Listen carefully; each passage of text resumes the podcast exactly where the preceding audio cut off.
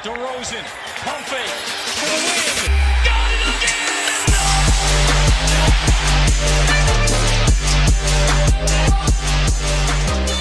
问一下上一季有参与的黄 Sir 和汪总，你们对于你们选秀里的那套初始阵容，你是觉得哪一个人是一个 bus 一个拉垮的人，还有哪一个人是一个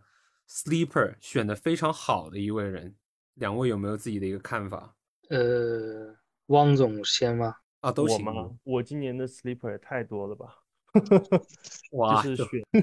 讲这些，一个是小乔，还有一个库兹马。库兹马这两个人今年就是进步太多了。就小乔和库兹马，当时我小乔我记得是六轮，还是今年简直就是达到了这种三四轮的水准了吧？基本上。小乔你是第八轮选的哦，第八轮，不好意思。我记都不记得？就今年我选秀拿那些人，就是都挺意外的，就让我。然后今年最拉垮的肯定是 Noel 了，Noel 第十轮，你就当对，你就当第十轮拿了库兹马好了。然后你第七轮的 Rocco 不是交易成了一个 FA 球员吗？你就当你是第七、第八轮用小乔代替了。对的，其他的其实我今年的选秀。从初始阵容来说，其实是很好的，就是就算持有到现在的话，应该成绩还会不错。但是可能去不到现在这个位置吧，就去不到现在这个第二的位置，因为中间 KD 他受伤时间太长了。如果我不不换来塔图姆的话，可能怎么讲，有就是会顶不住了，在中期的时候。挺关键的，你想还有罗威啊，然后罗威你换成了瓦兰，这个也挺关键，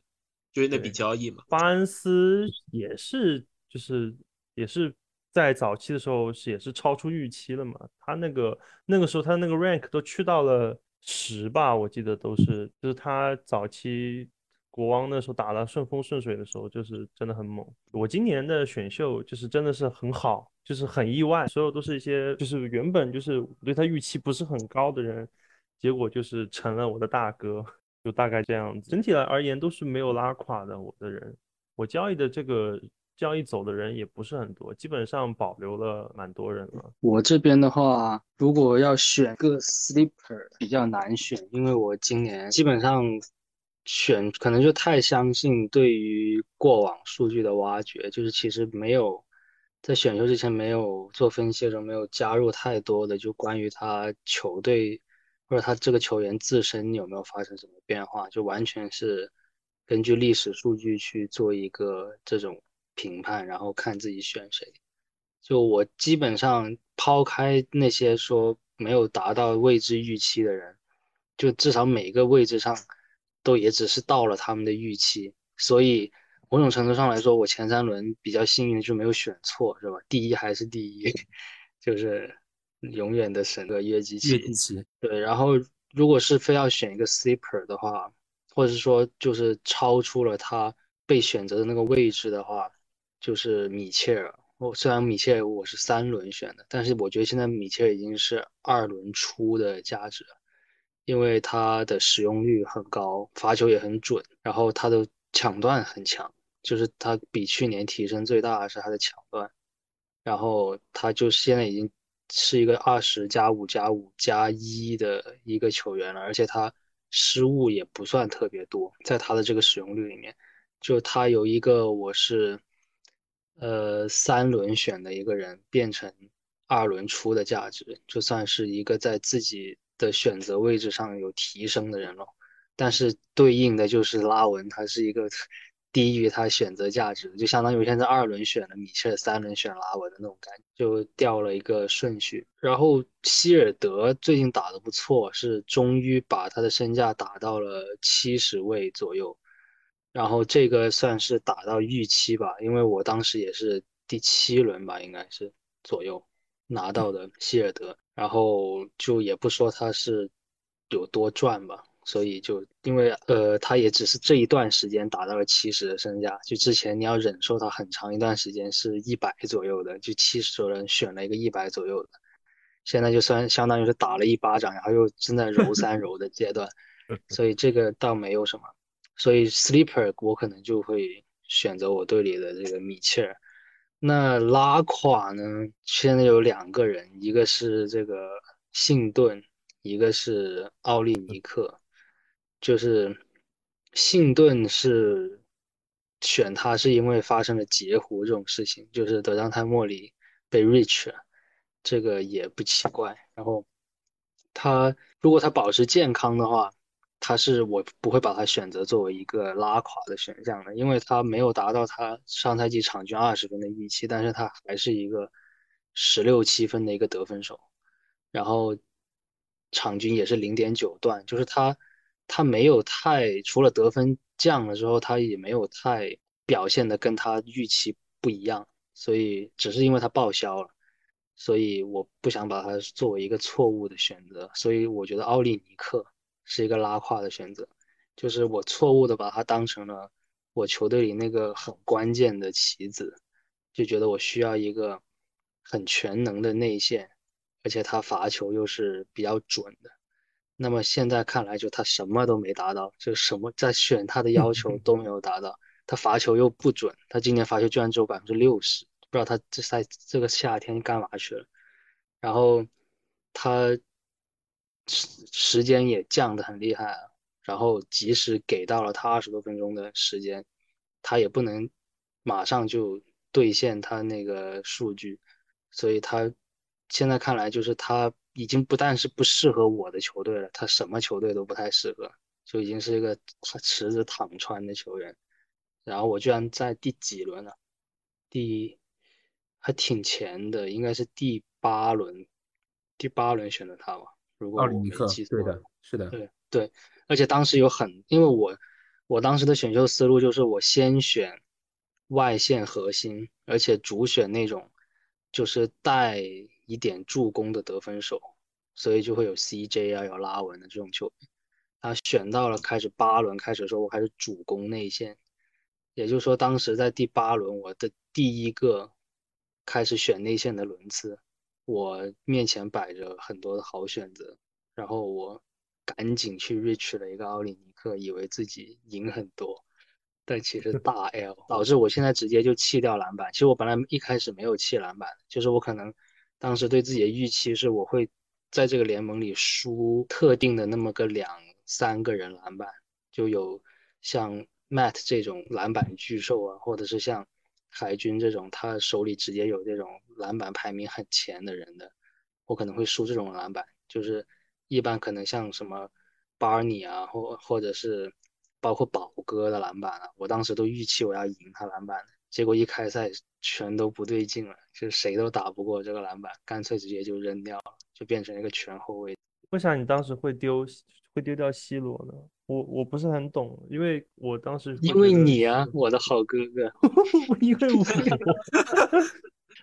你第一轮打我，你就觉得 C 罗没用了吗？对啊，因为我我很我很信 Project Star 嘛，就是一开始的时候，然后当时我的 Project 就是我的场均抢断只去到零点九，这是一个不及格的分数线，就是场均抢断一般要去到一点一。你才是联里的中游水准，然后你要冠绝联盟的话，那当然就是你要有那种抢断大佬给你当基本盘，就是天天抢三个、抢两个那种。然后当时我就零点九，然后你你有包括有大球健康啊，然后还有什么，还有那个 u Holiday 罗对，然后对，然后就你的预测抢断得有一点二几吧。然后我就觉得，而且当时我是，因为你的那个选法，我是赢不了你篮板的嘛。然后我当时就觉得，我我对我的得分很自信，我当时对我的得分盲目的自信，就是我觉得我队里面至少有五六个人是能砍分的。一开始我的确就是会觉得，我一开始预期还是胖三分呢，结果那第一周就还赢了你三分。对，所以第一周三分投疯了。就我当时是拿着那个 Mad 的那张 Depth Chart 在看，就是所有单位制那个顺序去到三的就全部不看，然后就只看那种它每个位置要么是第一选项，要么是第二选项。然后当时就发现热火就后卫除开那个巴特勒和洛瑞之后就没人了哦，其实就只剩 C 罗了。就他打的再烂也好，他就得去打球，因为就只有他。当时我一看，哎，十三轮选个这个东西啊，买不了吃亏，买不了上当，然后就就就拿了。然后，但是当时也对他没有很高的预期，他觉得他也最多就是个场均十二分上下的这么一个一个小替补啊，不会变成就没有预预想到他变成最佳第六人的一个有力的竞争者。然后就拿了这个海耶斯，然后那一天开赛第一天的那个叫什么范特西红黑榜，对于海耶斯的评价就是不会吧，不会还有人对他抱有期望吧？我靠，拉了。呃，当时选的后面的选那几个，其实就有点像我这个小乔和库兹马这种这种感觉了，就是。鲍比啊，那个还有 C 罗，今年鲍比主要你真的不知道，因为以前以往都有洛佩斯打首发，然后今年洛佩斯爆了，没有人能猜到他能完美衔接对代替他代。这这个就是我深度挖掘历史数据一个不好的地方，也是包括就是现在吹戴烂已经过了之后，就是回想一下为什么我一直都没有去。呃，进行一些什么样的特别好的 trade 也好，就是我还是太迷信自己，就是当初想出来的一些东西，就觉得这个球员，我当初想了这么多，就他肯定是适合我的，然后就会放不掉，就包括拉文，其实，在某一些时期，拉文其实可以作为一个 sell high 的选项，虽然一直没有人会把它当做 sell high 的一个话题去讨论，因为他就是一个好球员。就是 sell high 一般都是，呃，不那么好的球员的时候会认为是一个 sell high，就他是一个很好的球员，大家不会说你拿拉文去换谁谁谁是一个 sell high 的动作，但是应该能换到一些超出他价值的东西回来，但是我一直没有换，就是我很相信当初选择拉文的时候，为什么去选择他那些理由，嗯，所以就也不不好，就是这种光这样去玩这个游戏也。也没玩好，就变成现在在这里争季后赛。当初你甚至我感觉还可以 sell high 换一个 Fred，Fred 是是曼联的 Fred，范伟伟，范伟伟，范伟伟，范呃有机会的有，只是我看不上范伟伟，你知道吗？也不能叫看不上，就是就是呃，我当时不太就范伟伟没打开那个。连续砍分模式的时候，我一直觉得二轮选范伟伟需要付出的代价就是你的分数已经有点落后了。就是我还是一直预期拉文是一个场均二十五左右的选手，但他现在已经达不到了，就他已经达不到了。拉文已经根本不是一个二轮球员，但是当时就会觉得啊，我拿一个我本来分也没有很够，那个时候自己玩分，然后搞得一地鸡毛。那分数都是得分这一项在联盟里都是只能排第第六、第七这种位置，然后就更加不愿意去放拉文，还反而想去偷，想拿那塞克斯顿去偷人家的那些得分佬，然后也没有偷到，大家都都不想谈论，就说啊，塞克斯顿就算了吧，这个都是 很惨，那是塞克斯顿到处招摇撞骗，然后又失败了。但是其实你如果回过头来说，拉文加塞克斯顿去薅一个范伟伟加一个一个天头，保不齐会有很多不一样的变化，不定就活了。甚至当时可以加一个加兰嘛？可能对，也有可能去去去谈到这样的。然后当时其实有萌生过的一个交易是拉文加卡鲁索，公牛是两个人去换。单换换那个 PG，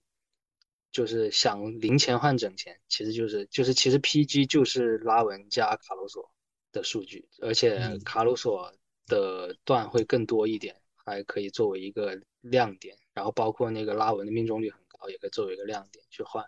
然后他手肘直接就裂了，然后 就